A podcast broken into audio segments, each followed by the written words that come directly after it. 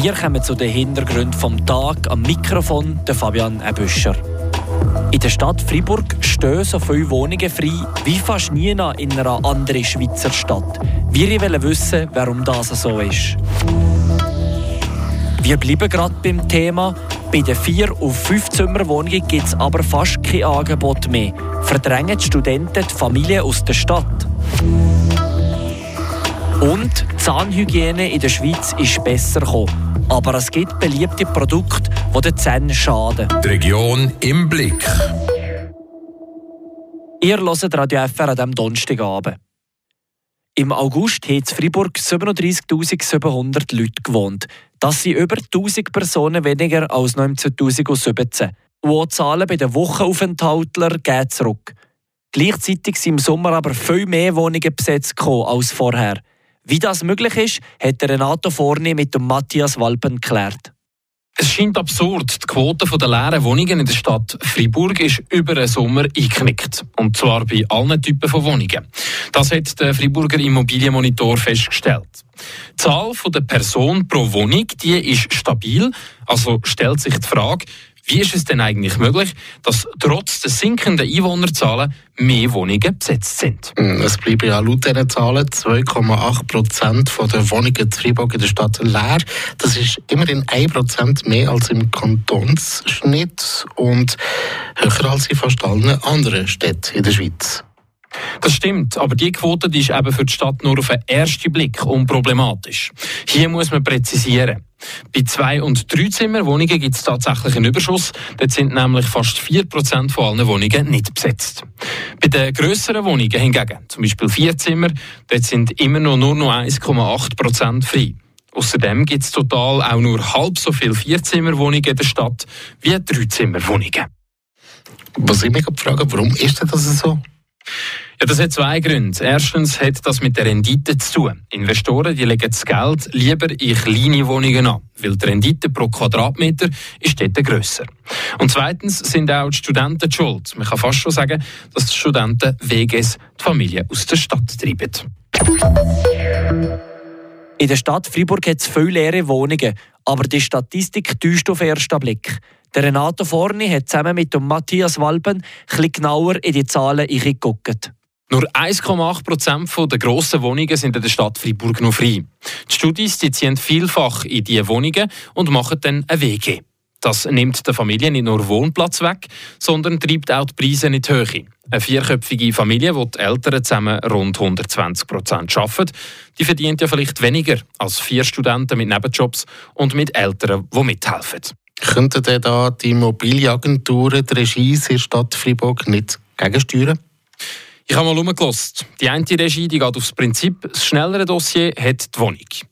Zwei von den drei grössten Regies in der Stadt die gehen aber anders vor. Sie bevorzugen die Familie vor den WGs. Das, weil Studenten in den Wohnungen tendenziell mehr leer machen und die WGs in einem schlechten Zustand wieder abgeben.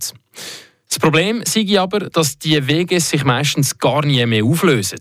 Es kommt immer wieder eine neue Person rein, die übernimmt und dann geht es so weiter. Unter Umständen werden so die grossen Wohnungen erst nach 20 Jahren für eine Renovation wieder frei. Aber jetzt äh, bei den Studios, wenn ich gerade an die denke, oder zum Beispiel Studentenheim, kein Platz mehr, oder wie? Ja, das ist eben das Problem. Die Studentenunterkünfte von Apartis, Salesianum und vom Saint-Justin, die sind alle zu 99 Prozent ausgelastet. Das sind total geschätzt 1600 Zimmer. Es ist also klar, dass die Studis auf die Wege ausweichen.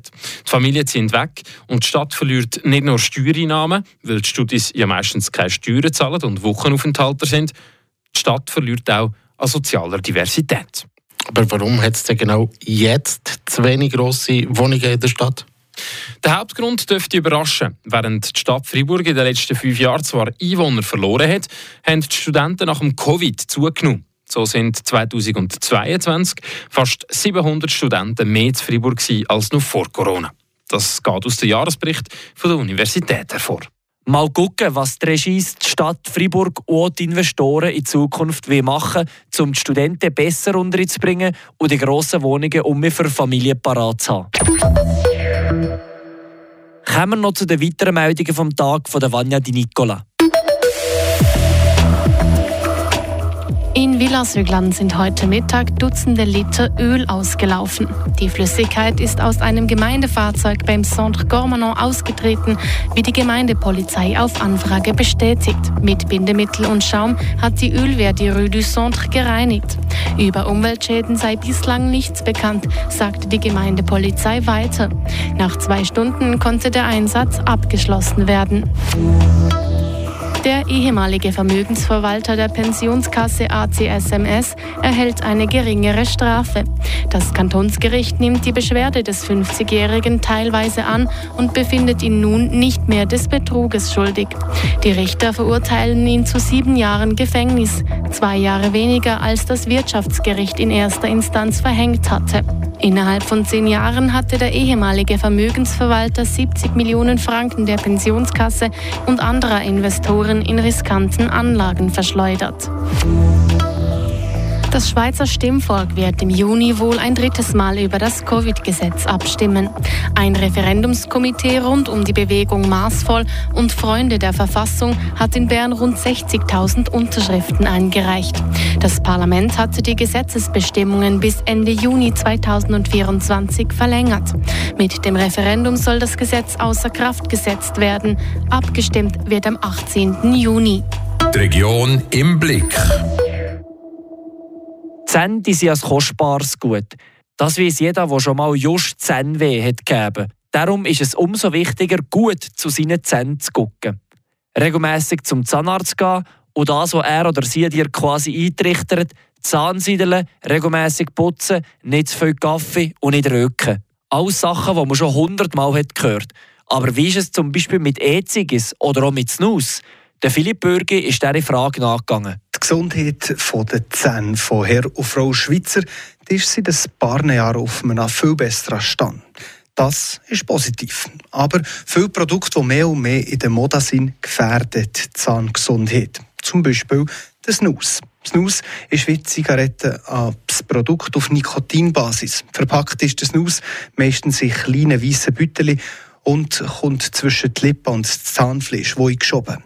Die Art, Nikotin zu konsumieren, die ist auch bei uns in der Region ging beliebter. Aus Sicht vom Zahnarzt aber ein grosses Problem, sieht Amna Turki, die Freiburger Kantonszahnärztin. Une consommation régulière de, snus euh, induit souvent une récession de la gencive. Donc c'est un déchaussement de la gencive. Et puis si ce déchaussement se poursuit, il y a un risque de perdre les dents adjacentes. Et puis il faut savoir aussi que l'industrie du tabac ajoute des petites particules de verre pour entailler la gencive du consommateur pour que la nicotine pénètre plus rapidement dans l'os et engendre plus rapidement une, une. Ein regelmäßiger Konsum von Snus erhöht das Risiko, dass das Zahnfleisch zurückgeht und dass die Zähne nicht mehr gut haben bis dazu her, dass sie rauskommen. Zudem müssen wir wissen, dass die Industrie vielmals auch kleine Glaspartikel ins Nuss tut, dass das Nikotin dann schneller wirkt. Das verschnellert den Effekt noch einmal mehr. Wegen diesen kleinen Wohnen gäbe es aber noch ein weiteres Problem, sagt Kantonszahnärztin. Et donc, à force d'abîmer cette gencive, la consommation du snus peut provoquer malheureusement le développement de lésions précancéreuses. Le plus important à savoir, c'est que ces lésions sont asymptomatiques au départ, donc le patient ne sent rien du tout. Donc, si le patient n'est pas suivi de près par un médecin dentiste, il peut arriver à un stade très avancé sans s'en rendre compte, en fait. Durch